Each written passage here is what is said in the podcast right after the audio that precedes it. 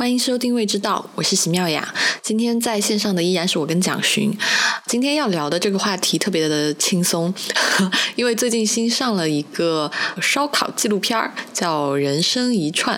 蒋勋小姐看完以后特别想要聊，然后烧烤大家都吃过，呃，每个人都有自己的观点，然后每个人都有自己喜欢的内容，所以就想说，如很想要来做这样一档关于烧烤的深夜。直播吧。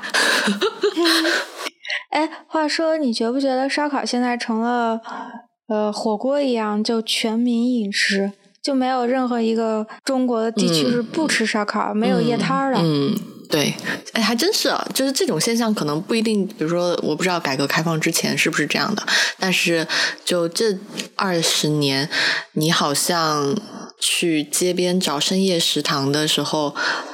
原来不是说标配是兰州拉面，嗯，烧烤，还有什么大排档 吧？对，就小炒，对，嗯，夜里的小炒，嗯嗯，就所以我觉得这纪录片特别好啊，就是因为他挑了一个让所有人都能产生联系、情感联系的这么一个话题啊。你还记得你小时候从多大开始吃吗？烧烤啊，烧烤可能就是。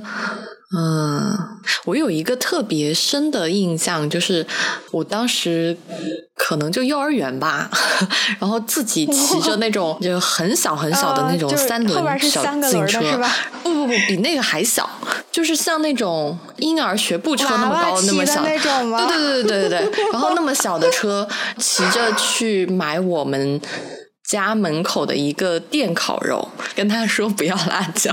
我这个印象在我脑海里非常的深刻。嗯，如果就是问我对于烧烤最早的记忆是什么，就一定是这个画面和场景。所以电烤肉是那种土耳其式的吗？就是那种就割的那种吗？电烤肉其实它嗯形象的大小就是一个电烤箱那样，它呃有比如说一个烤箱里面差不多有十排，这种是可以拉出来的，就每一排都可以取出来，每一排上面会插着可能十十串或者是七八串烤肉，呃，它会就是烤电烤肉的人会不断的嗯跟拉风箱一样，你知道吗？就一排一排把这个烤肉拉出来。然后检查这个有没有烤好，或者是说，嗯，我我不知道，就是是不是那个受热会有不均匀，还是怎么样。然后我记得一个很深刻的印象，就是烤电烤肉的人，他会经常把那个一串烤肉拉出来，然后演就是转一下那个竹签子，因为我们那边是竹签子的啊，哦不对不对，转一下那个铁签子，电烤肉是铁签子，电烤肉不能用竹签子啊。我的感觉是这个目的是为了调整啊肉的熟。度或者是对，嗯，哎，那电烤肉的那个一串大概是有就一块肉大概是多大呀？是像北京王府井 那种吗？没有，就是呃很普通的小羊肉串的大小吧，挺小的。但是我特别喜欢吃呃。烤的焦焦脆脆的电烤肉，呃，我我不知道为什么，就是反正在四川就是这种炭火的烤肉，啊，它都会比较烤的要湿一点，就是比如说瘦肉都还是带着这种肉汁儿感觉的。但是电烤肉呢，我不知道是因为卖的没有那么快，呃，肉本身在那个电烤箱里面待的时间比较长，还是怎么样？反正反正每一次我去吃的时候。它出来的那个肉串儿都是那种焦焦脆脆的感觉啊，就跟我们买的那个炭火羊肉串儿的这个质感非常的不一样啊，特别是那个有一点点肥肉的那个地方，哇，超级香！就是外面的那个皮是脆的，就像油渣一样，然后里面咬进去那个油汁儿 就爆出来 啊，就而且就是那个电烤肉，它就不用加它。那家就是调味也非常的淡，它没有就是四川那种呃很什么孜然很重，或者是辣椒很重很重。基本上我记得它就是一点点孜然，一点点盐。呃，如果你不要辣椒的话，就这两样。但是真的超级超级好吃。呃，那家店烤肉，反正在我家乡那边可能开了二十年吧。前段时间听我爸妈说，就是摊主的年纪比较大了，就不想做了。其实还特别怀念，因为嗯。在嗯四川就是，嗯，至少在我们当地就会分成两派，就是一派是这个电烤肉派，一派是火火烤肉派。喜欢电烤肉的人，就是还是觉得那个烤出来的方式更香。但是其实这一点，嗯，我觉得可能跟大家平时的理解不太一样，因为啊，我们经常会讲说炭火炙烤，炭火炙烤，呃。好像炭火烤的会要香一点。我不是说炭火烤出来不好吃，但是在我的印象中，至少四川的那种炭火肉烤出来都是比较多汁、比较软一点，然后外面带一点点那种焦焦糊糊的感觉。但是电烤肉它就是瘦肉已经完全烤到那种烤干了，就是对，就是那种干脆的那个口感。我觉得是烤酥了，嗯啊，对，烤酥了，这是一个很好的词啊。所以我自己的口感或者是味觉可能会更偏这一派。嗯，我我理解，因为我最近几年就一直在思考，为什么爱吃的人他会喜欢吃某，就是比如说动物的某一些特定的部位，跟 或者是，就就是比如说内脏呀，或者是那个，你知道。比如说，一般煎炸的东西啊，如果咱们出去吃的话，就咱们不会去挑那个大块的肉的，因为没味儿。然后你就会特别喜欢吃盘里那个碎渣渣，对吧？嗯，对。或者是就你吃虾，然后你觉得虾没味儿，你喜欢吮那个虾脑。我懂，我懂。就是鲍鱼没有 鲍鱼干好吃，虾没有虾脑好吃。对，其实我后来一直到去年，我看了一本书，我才理解的，因为那个。哦，我之前在节目里讲过这本书，讲 Flavor Bible 嘛，它就是讲厨师怎么做菜才好吃。那里头不是有过一个美味的公式嘛？那个美味的公式就是讲说，我厨子在做饭的时候，他寻求的是一个味道的丰富的那个层次。因为一个一道菜，它的味道层次越丰富，那个菜就更倾向于被人认为好吃。所以我就发现老涛他喜欢找那个味道层次丰富的东西。那味道层次丰富是怎么来的？就是他那个。呃，油脂里面，比如说油脂吧，它比较容易包裹住那些香料呀，或者是香草的香气，它就会变得味道更丰富。所以我们去吃烤肉的时候，我们会想要吃肥的那一部分，是因为它把那个调料的那个香气全都吸进去了，肥肉才有吸得进调料的香气，瘦肉吸不进去的。然后你像虾脑为什么好吃？就因为就虾脑那个部分是它整个那个蛋白质。数量最多的部分，就比如说像虾肉吧，它只有单一的蛋白质成分，可能比如说它里面那个蛋白质只有两到三种，但是虾脑里面的蛋白质就超过十种。但就现在科学已经证明说，但每一种蛋白质都有跟自己相连的香气，就香 aroma，英文是 aroma。所以就是虾脑里面它有超过十种嘛，所以老涛就会顺着那个，他其实老涛他不是吃那个什么。实在的那个质量什么的，你也不会觉得说扎实，对吧？就是对对对，不是特别能吃的人，但你你一看就能看出来一个会吃的人，就是因为他知道哪个部位是 最好吃。说自己不是特别能吃，是啊，我是在 给是个老饕是吧？好好好，被你拆穿了。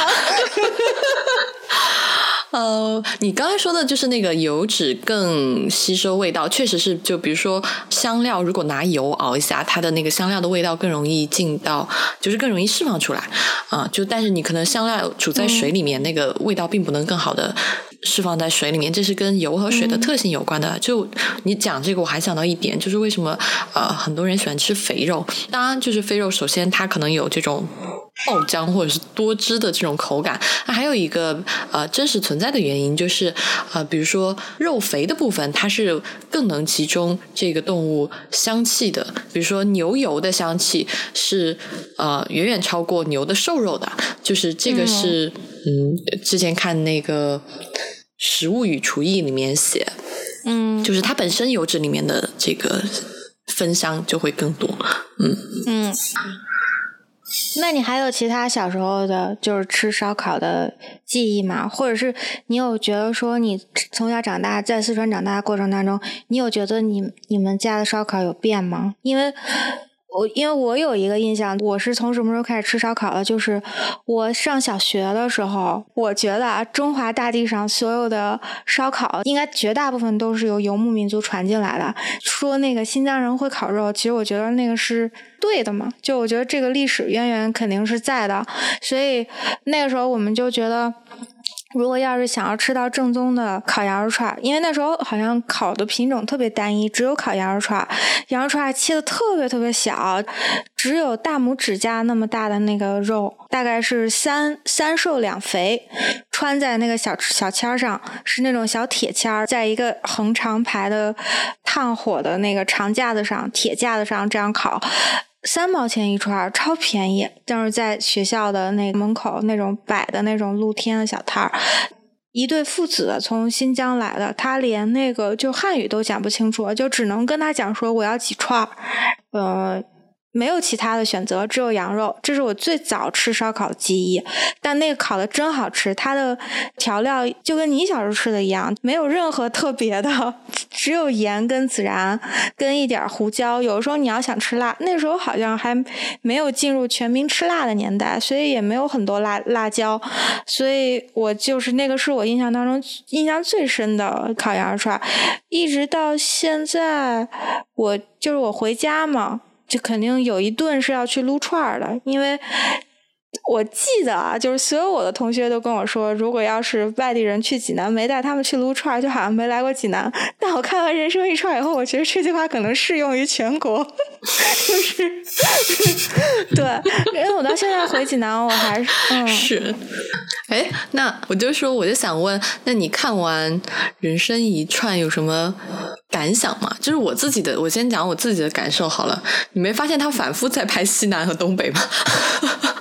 就是感觉撸串圣地，当然他也会拍拍这个啊福州啊，呃拍拍什么扬州啊，就类似于这种地方。但是基本上西南和东北就 就反复的切换。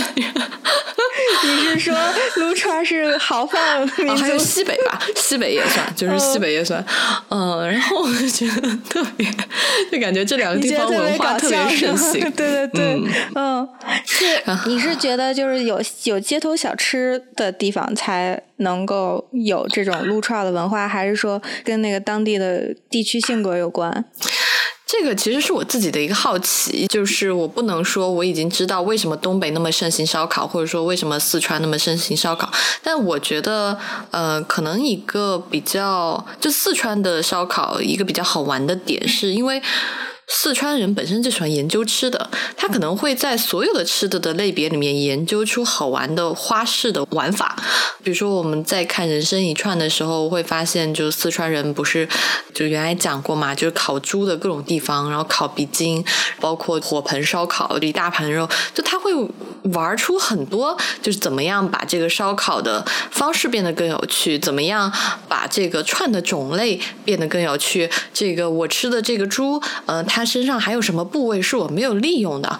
我觉得可能这就是嗯平民美食智慧吧，就是这个是体现在方方面面的。就可能讲烧烤的时候会发现烧烤可以挪出来讲这么多，那可能讲小炒的时候，小炒可能也能讲出来一些花花肠子。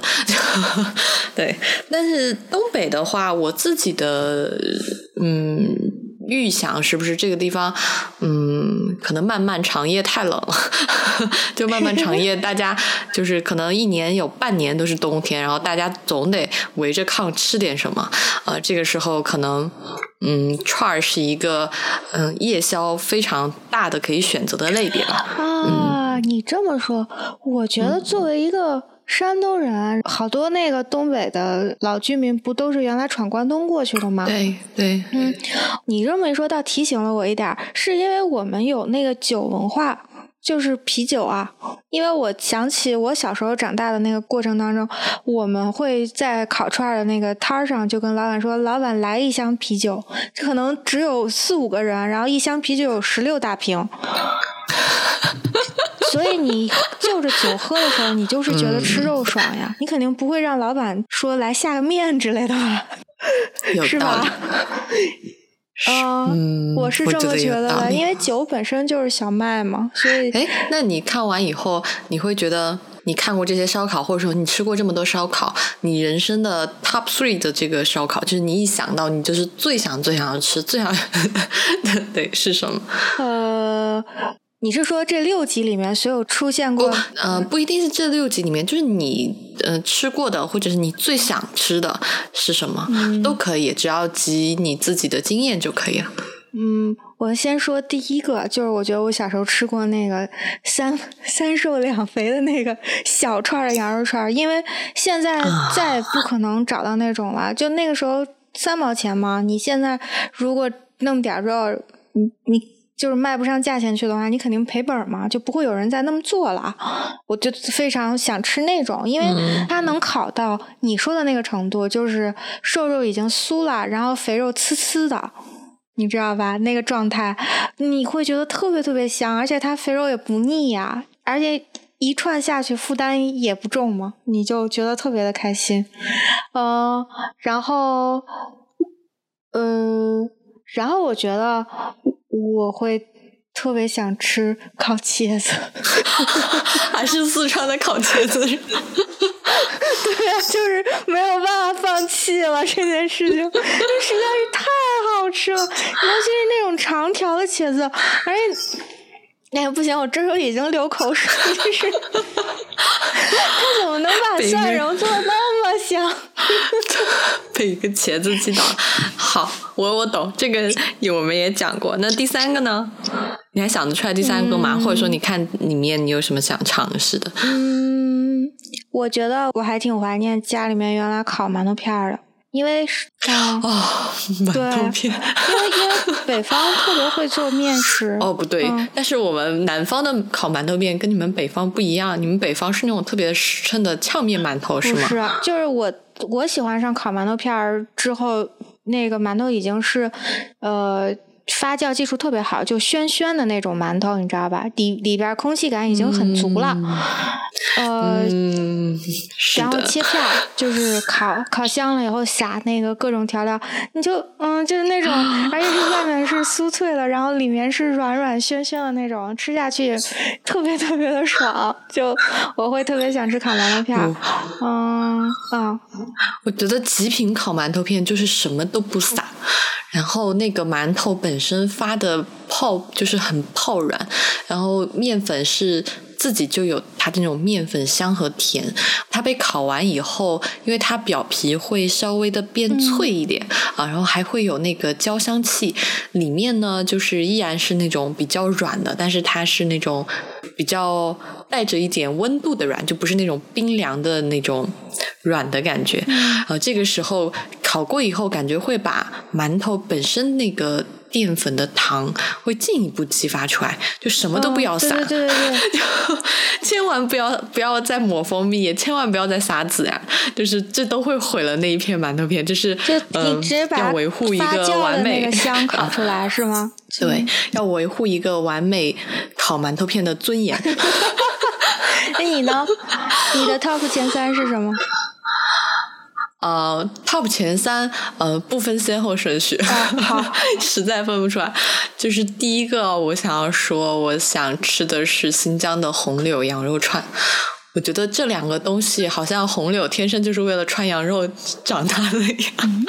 你有，我不知道你有没有吃过好的红柳？什么样的？你形容一下。就是。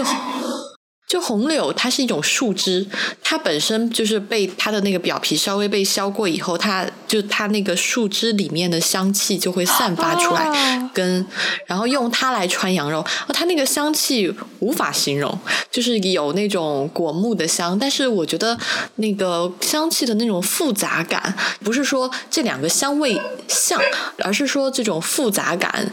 嗯，层次感有一点像松露给我的感觉，不是不是同一个味道，完全不是同一个味道。但是只是说那种感觉，我只能这样去形容。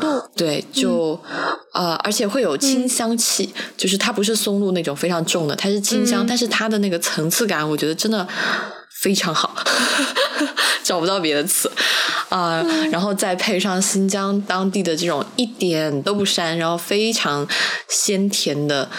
羊肉，哇，什么都不加，炭火炙烤。因为然后羊肉要穿大块一点，不能太小。呃，然后羊肉的外面要烤的有一点焦焦脆脆，但是里面不能烤太熟。嗯，你说，那它的红柳一根有多长呀？一根，我想，嗯，我觉得得是二三十厘米吧，好大一串啊。对，本身那个串儿就比较大嘛，嗯，然后我吃过烤，最好是里面的那个肉烤出来，真的就带一点点粉红色，然后咬一口那个嫩羊肉的肉汁，就真是 完全在你嘴巴里流淌，啊，好，简直不能再想。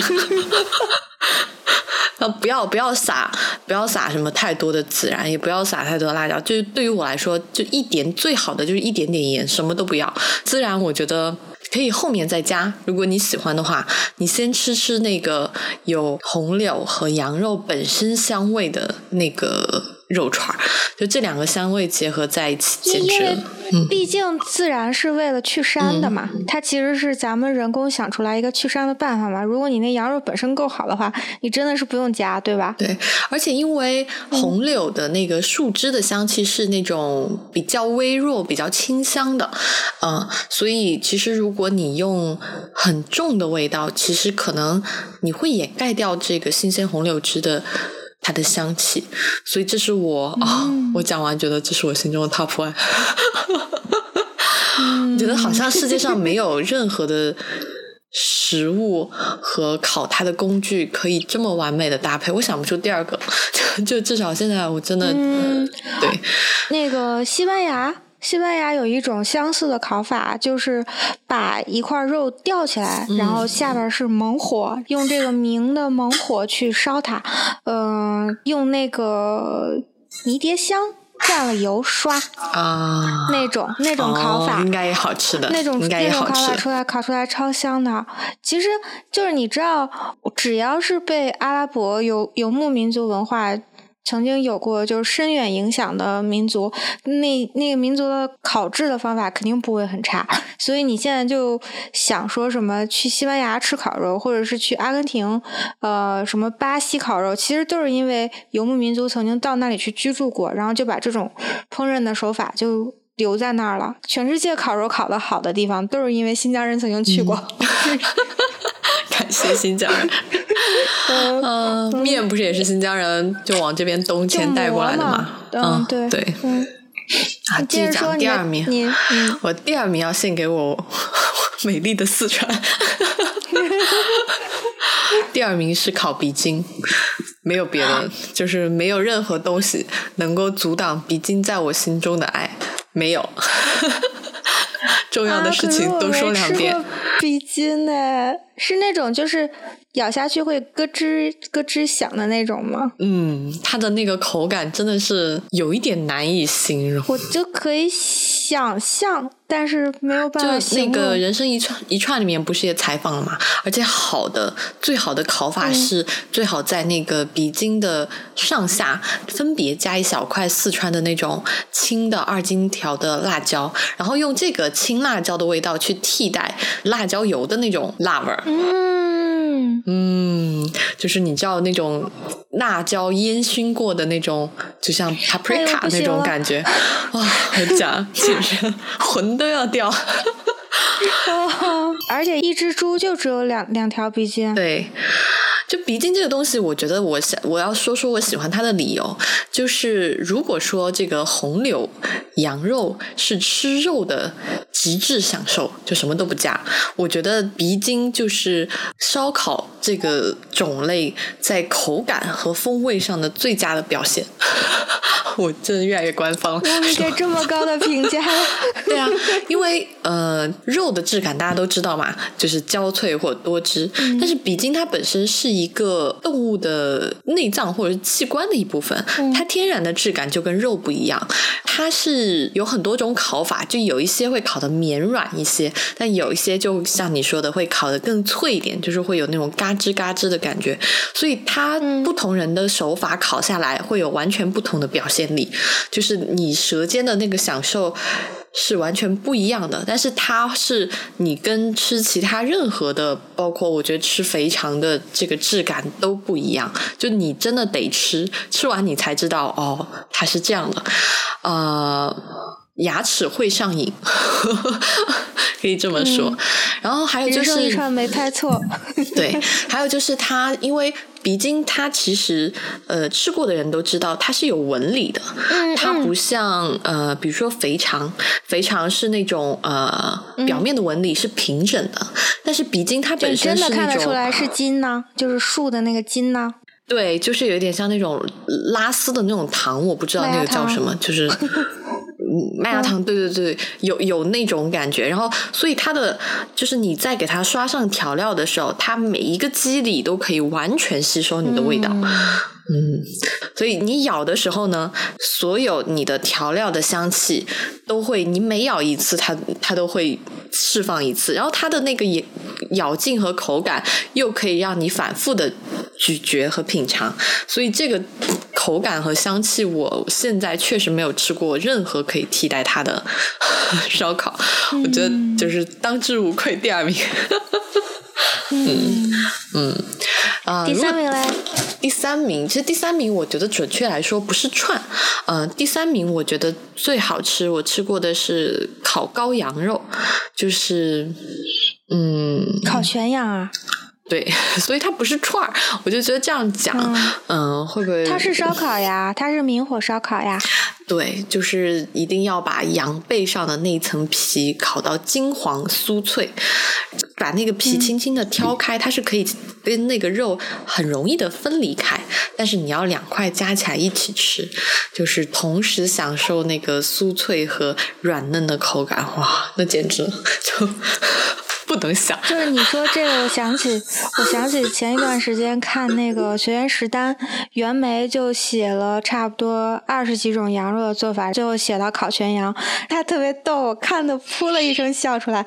他写他说这个呢是屠龙之气，他说此屠龙之气家家厨难仿，还是去外边找个馆子吃。然后说虽然是很简单，看上去很简单的烤法，但是七十二处每处不同。我就觉得袁老先生去逗，形容烤全羊是屠龙之技。我觉得羊肉真的是，就是我在没有吃过新疆或者说这种最好羊肉的时候，我真的不知道，就好吃的羊肉可以厉害到这个。嗯。地步就是包括我们去日本吃和牛，嗯，或者去吃呃这种小牛肉，像小牛肉它都是属于风味非常微弱的肉，就是只是嫩嘛。然后像和牛，它是因为它油脂比较丰富，嗯，确实香气也很浓郁，但是这个味道它你多吃一点，因为它油脂太高了，你很容易会腻。但就是那种嫩羔羊的那个。鲜和甜，我觉得我在猪肉和牛肉，或者是其他任何动物上的肉都没有这样的感觉。而且他们的肉好像，我不知道是大草原上的人天生拿着这个好肉太会吃了，还是养好。对，就是回归最简单的烹饪方法。草原上的人，要不然就是水煮嘛，就手把羊肉；要不然就烤。哇，我觉得这个确实是。我我觉得羊肉最好的烹饪方式就这两种了，我想不出别的。就是我觉得对于一块好羊肉，过多的烹饪都是对它的亵渎。就好像你对一块，你有如果有一块特别特别好的鱼的刺身啊，但鱼还不太一样，因为嗯，鱼其实它会嗯。怎么说就不一定是最新鲜最好吃，它还有个熟成的问题，所以就羊肉，对，还是羊肉。嗯嗯嗯嗯，这你要这么说的话，我要加。天，好，我同意。因为因为。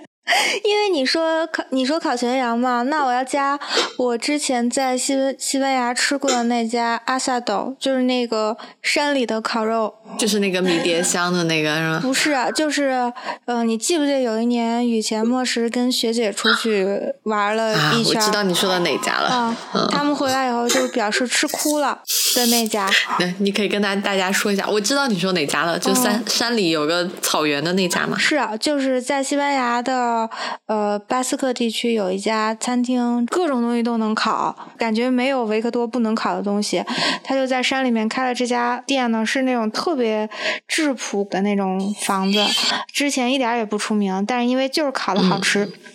有一次，有一个《纽约时报》的记者路过他们家，进去吃，出来以后惊为天人，写了一篇文章。结果他那个店从最后就火了，有全世界各种慕名而来的食客专门跑到那个村。我跟你说，那个村子有多简单啊！就是那个村子大概是到了市中心以后，你停车有一个教堂，然后教堂旁边有这个饭店，这就是整个市中心了，就只有一个教堂跟这家饭店。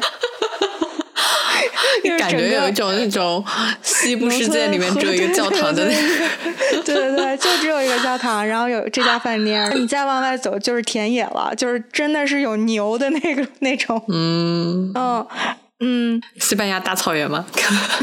对 对对对，呃，维维克多真的巨会烤各种各样的食材，我感觉只要你能叫出来的。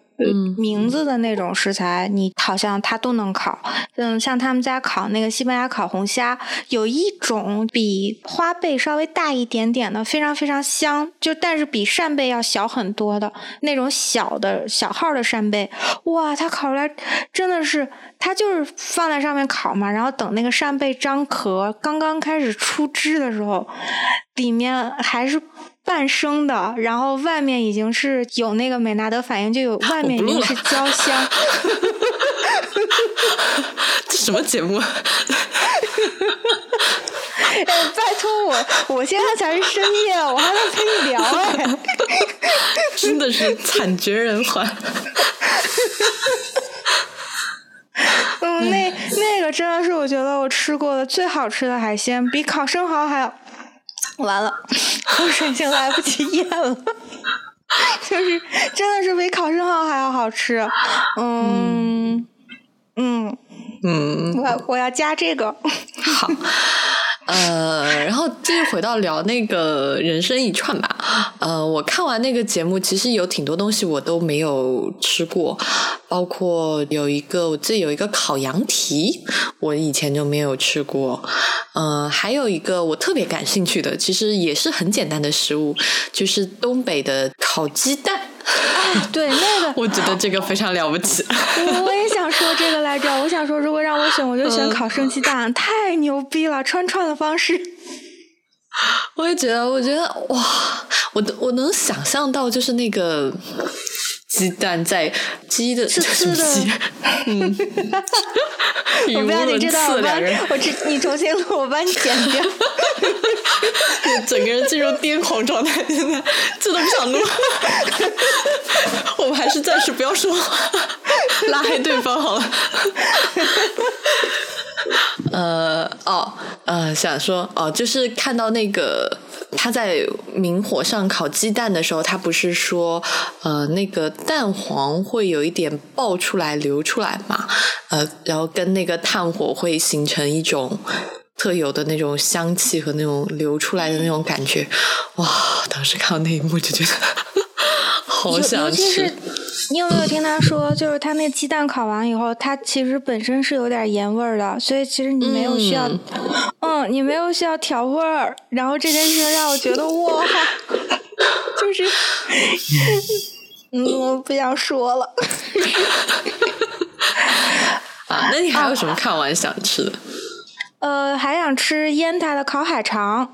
我之前有一个海边的长大的朋友，他曾经他曾经在家里面给我们做过烧烤，他烤过鱿鱼，就是因为海边的人其实他做烧烤的就是是比较会做海鲜嘛，他那鱿鱼真的是我这辈子吃过最好吃的烤鱿鱼。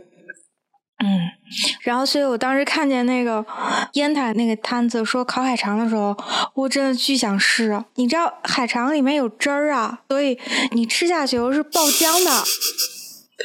今天爆浆好几次。嗯，还有什么想吃的？呃。哦，烤蔬菜吧，我觉得。哦，我想讲说，你刚我们刚刚不在讲烤鸡蛋很好吃吗？你还记得？我不记得我有没有在节目里面讲过，就是在日本吃到的那个烧鸟了。如果我还可以加的话，我要加。你加，你加。就是我刚刚忘了国外的部分，就是我觉得日本烧鸟里面的烤鸡肝，哦，就是什么？我觉得想摔话筒。对，就是如果你吃吃东西可以吃到就是最高潮的话，我觉得那就是对，就没有没有可以再比它更高的地方。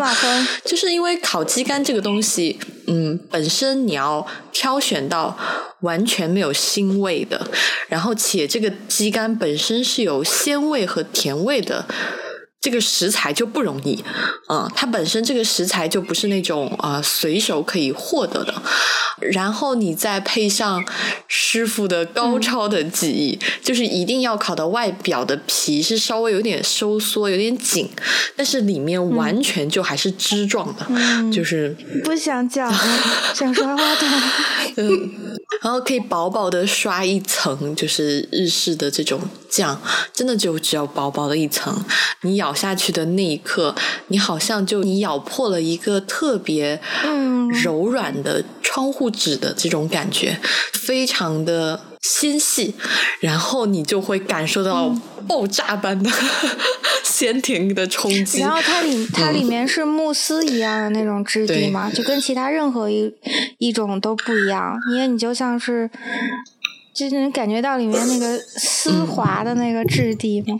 我我建议所有喜欢吃内脏的朋友一定要去日本找一家好的烤鸡肝的店，一定要好的，因为也不是日本每一家都烤的好。就刚才我说过，我也吃过在日本烤的不好的，就是它的，因为鸡肝这个食材你必须就得选的对，一定要去试。如果 top 前三要选，我就把羔羊肉拿走。我想要把这个挤进来，真的是太绝妙了。除了这个以外，还有一个食材，在中国可能叫鹰蛋，就是在鸡肚子里面的蛋嘛。然后他们也会拿出来烤，呃，口感其实我觉得就比较像，因为它里面就是鸡蛋的味道。也是这种，就是咬开会爆破的这种感觉，嗯，我觉得香味和哎，你会不会觉得那个那个质地其实有点像软的白果呀？嗯，就是没有，我觉得白果是韧的，它那个不是韧的呀。我我吃到的那个质感不是烤熟的，是里面是完全是生的，是液体的状态，嗯，是蛋液的状态。天呐！我跟你讲，那个真的是，嗯，但依然我觉得鸡肝香味的丰富程度会比这个阴蛋还要好啊，好饿。嗯，我看完这六集的感受，我就觉得，嗯，都是说。之前我们不是一直节目里面曾经有聊过中国菜的创新特别难吗？说中国菜讲传承、讲正宗、讲传统这些事情，嗯，所以就是比起西方这种一直有创新传统的呃菜系，中国菜的创新特别难。我看完这六集《人生一串》之后，我会觉得其实中国师傅只是没有。标榜自己会创新而已。你看，他们每一个人都在不停的发明新菜式，而且你会发现他们会根据就是不同食材，然后每一个动物的部位发明新的调料，自己新的烤法，每一个位置的火候跟姿势，他们都会不一样。好像其实我们也没有那么呆板呢。你说对，我觉得民间的创造力是生机勃勃的，就好像呃，我刚才讲我最爱的鼻筋，但是鼻筋并不。不是我从小吃到大的食材，就是吗对，可能也就这十年吧。然后，而且一开始其实很小众，很少有人吃，但是后来慢慢就跟火 火烧火燎一样的，就在四川传开了。只要这个，我觉得所有的客人只要吃过这个。我不能说百分之百回头率，我觉得百分之九十九应该是没有什么问题的。嗯，所以我在跟很多小店的店主聊的时候，他们都会有这种开发新菜啊、开发新菜式的动力。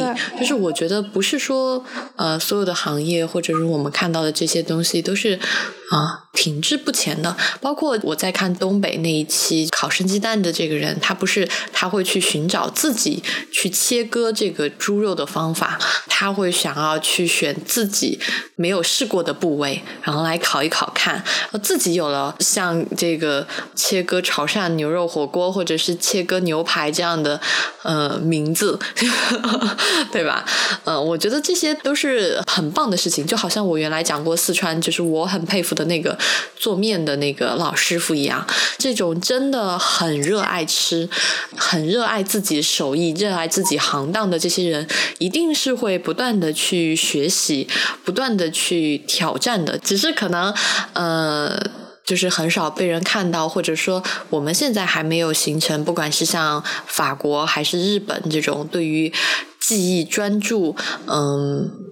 大家全社会这样的尊重吧，可能就是比如说老饕客或者是老食客就知道这家好，对，但是可能没有形成这种全民的意识，好好的去对待食材本身，去对待做这个这个好菜的这个老师傅。可能有时候我们推进现代中国的烹饪的时候，有时候可能太多的往外看了，但是我觉得这个问题是因为首先我们没有一个自己的美食的。评论系统就是没有一个，你是说我们没有内部的人说到底什么好，什么值得？对，就是没有。嗯，当然也有很多尝试在做吧，嗯，只是说可能现在的效果还没有。嗯，大家想的理想吧，可能这些所有的这些行业的成熟，不管是食客的成长，还有就是呃食评食评人的成长，这些都是慢慢来的，一步一步来的。我是希望能够看到他们一点一点变好。有时候会想，嗯，就在微博上会看到，就是那种转发特别多的文章，都是这种今天带你吃一百家小吃店，明天又带你吃六十款酸奶。这种东西会特别火，我其实觉得，就是随着大家越来越了解吃，其实就会知道，呃，你很多东西你光是看见它，看见看见它在货架上，你就可以判断它不用去试。所以希望大家能够慢慢的呃沉淀下来，不要被这种啊六十七十八十几百款这种所谓的测评，就是嗯。那么容易引导吧，就是会沉淀出一波更有自己判断力的时刻。我希望是这样的啊，而且我觉得现在这些年，包括呃，我前两天就是迟早更新也找我聊，就是说问我呃怎么看微博还有视频这些技术对于我自己烹饪还有美食界的影响啊，我的态度就是我是非常积极的。就是如果没有现在的互联网，如果没有这些视频，我觉得我可能只能通过一些什么古老的食谱的。本子啊啊，古老的书本啊，这些来获得一些比较慢的呃资讯，然后获得就是如果想要很近的观察老师的方式，可能除了去新东方报个班儿，或者 我想不到别的。但是现在就是有这么多呃技术的进步，就是这么多视频，然后。这么多烹饪技巧或者是工具知识的流动，就是让我自己成长的非常快，所以我是很感谢这一点的。我觉得我也很希望说，如果能够推，就是包括像人生一串，就是也是一个视频嘛，就是大家有了这种年轻的人，然后去发掘这些好的师傅，就是去发掘这这些技艺人，嗯，我觉得可能会慢慢培养起来一波更成熟的时刻，嗯。而且，其实我自己也有发现，就我现在的信息获取方式，慢慢的开始从文字变成影像了。就我自己会觉得说，以前我好像没有觉得说他们两个有什么差别，但我现在觉得。当我在就是网络上看到越来越多的好的影像的东西的时候，我会发现，说我如果有一点时间，我其实更倾向于看动态的影像的东西。然后文字的话，真的是有一点点像在做功课。就是虽然我也觉得读书特别重要，可是我会觉得影像的东西我更容易吸收，或者是记得住。嗯，而且，嗯嗯，那我还是尊重文字的。我是觉得，呃，视频可以提供更多，就是更更开眼界，然后它传传播速度更快，它可以提供很多实操性的呃技能。就是它会让你上手很快。但是我自己尊重文字的点，就是我依然会看美食的评论或者什么。我觉得很多观点或者是理念是，或者是他锋芒最有锋芒的那个思考点，文字的沉淀，对，只能通过他深思熟虑的文字才能传达出来、传递出来的。嗯，好吧。我觉得这一期我们聊的差不多了，反正已经早就累死不想录。刚刚录到差点要说话 筒。嗯，好，就谢谢大家收听。呃，如果大家有什么想听的话题，依然也可以给我们在公众号和微博留言。那我们这期就先这样，我们下期再见。嗯，拜拜。好的，拜拜。